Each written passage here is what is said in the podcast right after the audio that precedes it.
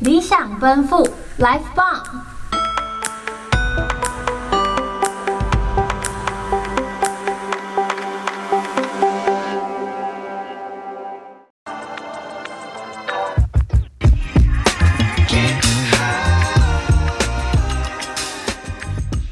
那其实生活就是不停的比较来比较去。那每一件事情其实它都是一场竞赛啊，对不对？那我们在不知不觉中都陷入跟自我也跟他人的一个比较螺旋当中，我们会从中间获得挫折感、挫败感，但是我们同样也可以从中去得到成就感、自我肯定的滋味。就像我们以前有蛮多比赛的经验，不管是大型的或者是校际型的那种惩罚，其实就以他有蛮多这种经验的，可以跟我们稍微分享一下吗？其实我的比赛经验大多都来自于我小时候就养成一个非常搞维的习惯。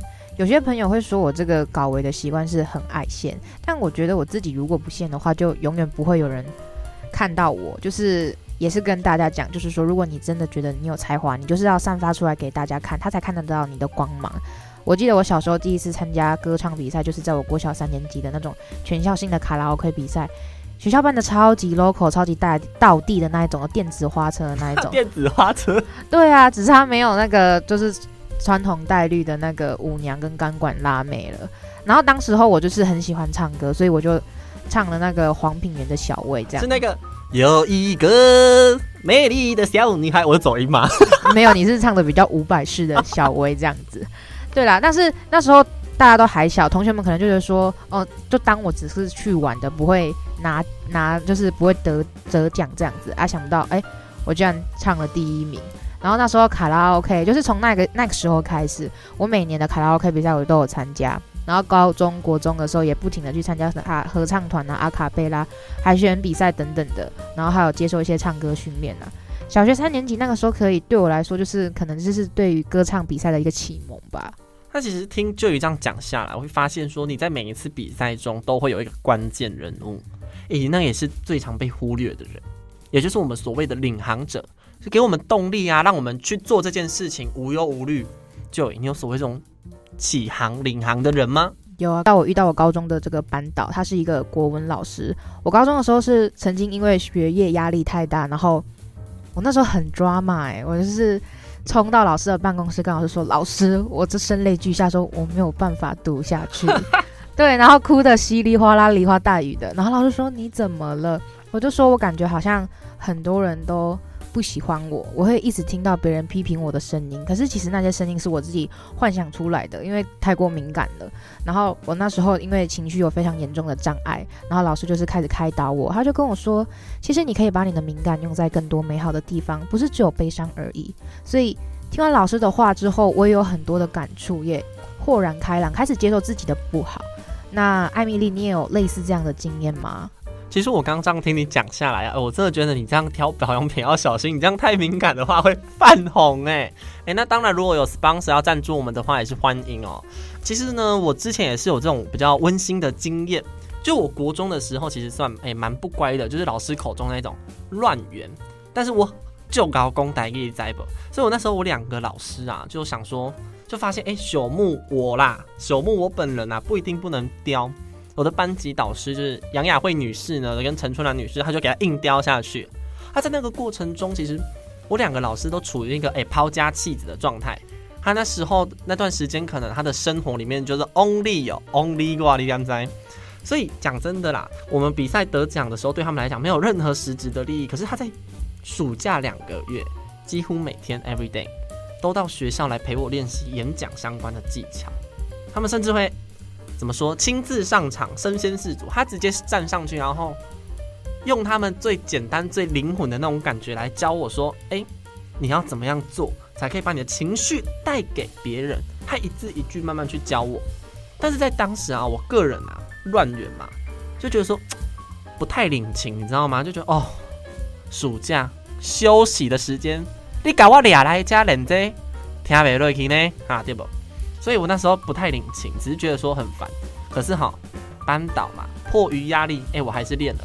最后呢，那两个月的高压练习之后，哎、拿到一个挺不错的成绩啦。其实，就我跟我的 partner，我们两个其实做到创校纪录这样子。当然啦，长江后浪推前浪，我们就被后面的人这样又打掉了这样子。所以我很开心。其实他们一直有去破掉我们的记录，这样。但是我们拿到这个成绩，站在颁奖台上的人是我 Emily，可是背后的推手支持者杨老师跟陈老师，他们却没有任何的光芒。其实说到这边啊，我会想到一篇文本，其实我会蛮有感触，就是黄春明老师，你知道吗？就是他那一本那一篇，嗯，王老师我得奖了那一本，里面他就说到黄春明他在写作的时候，其实就受到他的国文老师，就是王老师很大的一个影响，那也算是推力啦。直到多年后，黄春明老师在得到文学奖的时候，他向他在天上的那个王老师分享，也算是喊话说：“哎，王老师我得奖了。”所以我会觉得说。黄春明老师的那个王老师很像我的杨老师，我的陈老师。哎、我这样好像在绕口令哎、也就像是我的启蒙老师，你懂吗？那种情感其实很难很难用言语去说明。可是如果说你有这种经验的话，其实你会蛮有感受的，对吧？就嗯、呃，真的没错。而且其实刚好我的启蒙老师也姓王，就是我刚刚讲到的那个高中的国文班导，他姓王，然后我们都叫他易化。他其实就是一个妈妈型的班导，然后他除了在我歌唱感受上面给我很大的帮助之外，他其实也是带领我走进文学领域领域文学领域的启蒙老师。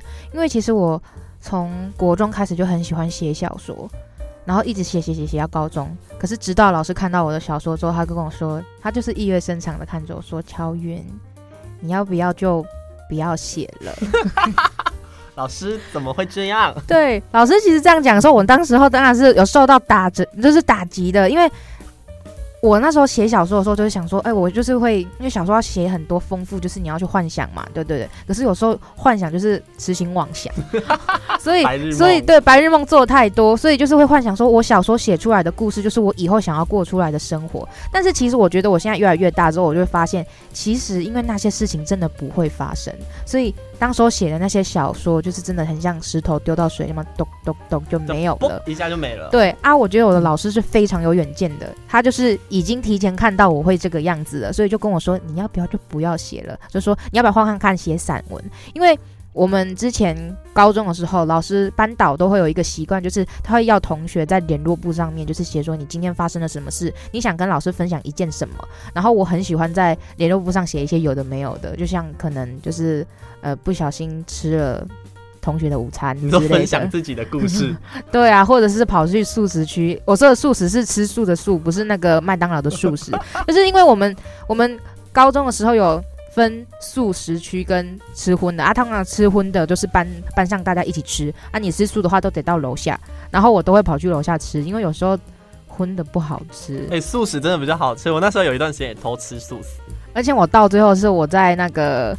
就是学期末要填单的时候，都是填你下学期要吃团膳，你是要填荤的还是填素的？我就填素的，然后我荤的也吃，就是 可以两样都兼顾这样子啊。题外话，对啊，就是因为会在联络簿上写一些有的没有的，老师就觉得说，诶、其实我还蛮，就是我写的那种风格，其实还蛮适合放在散文上面的。然后直到我大学之后，就是开始写作，就是虽然也是跌跌撞撞的啦，但是其实我第一次得奖的作品就是散文作品。我得奖的当下，其实我真的很感动。我马上就是打电话跟老师说：“老师，我得奖了。”对，就是刚好就是符合，就是刚好是符合汪老师我得奖了的那种心心路历程啊！啊，我觉得这个老师其实他有看到我大起大落的模样，所以得奖的荣耀的那一个时候，其实我觉得我不是来自于我说我真的获奖了的那种喜悦，而是我可以。有共同理解我的老师，知道说哦，我为什么会因为这个奖项而感到开心，然后有分享喜悦的人存在这样子。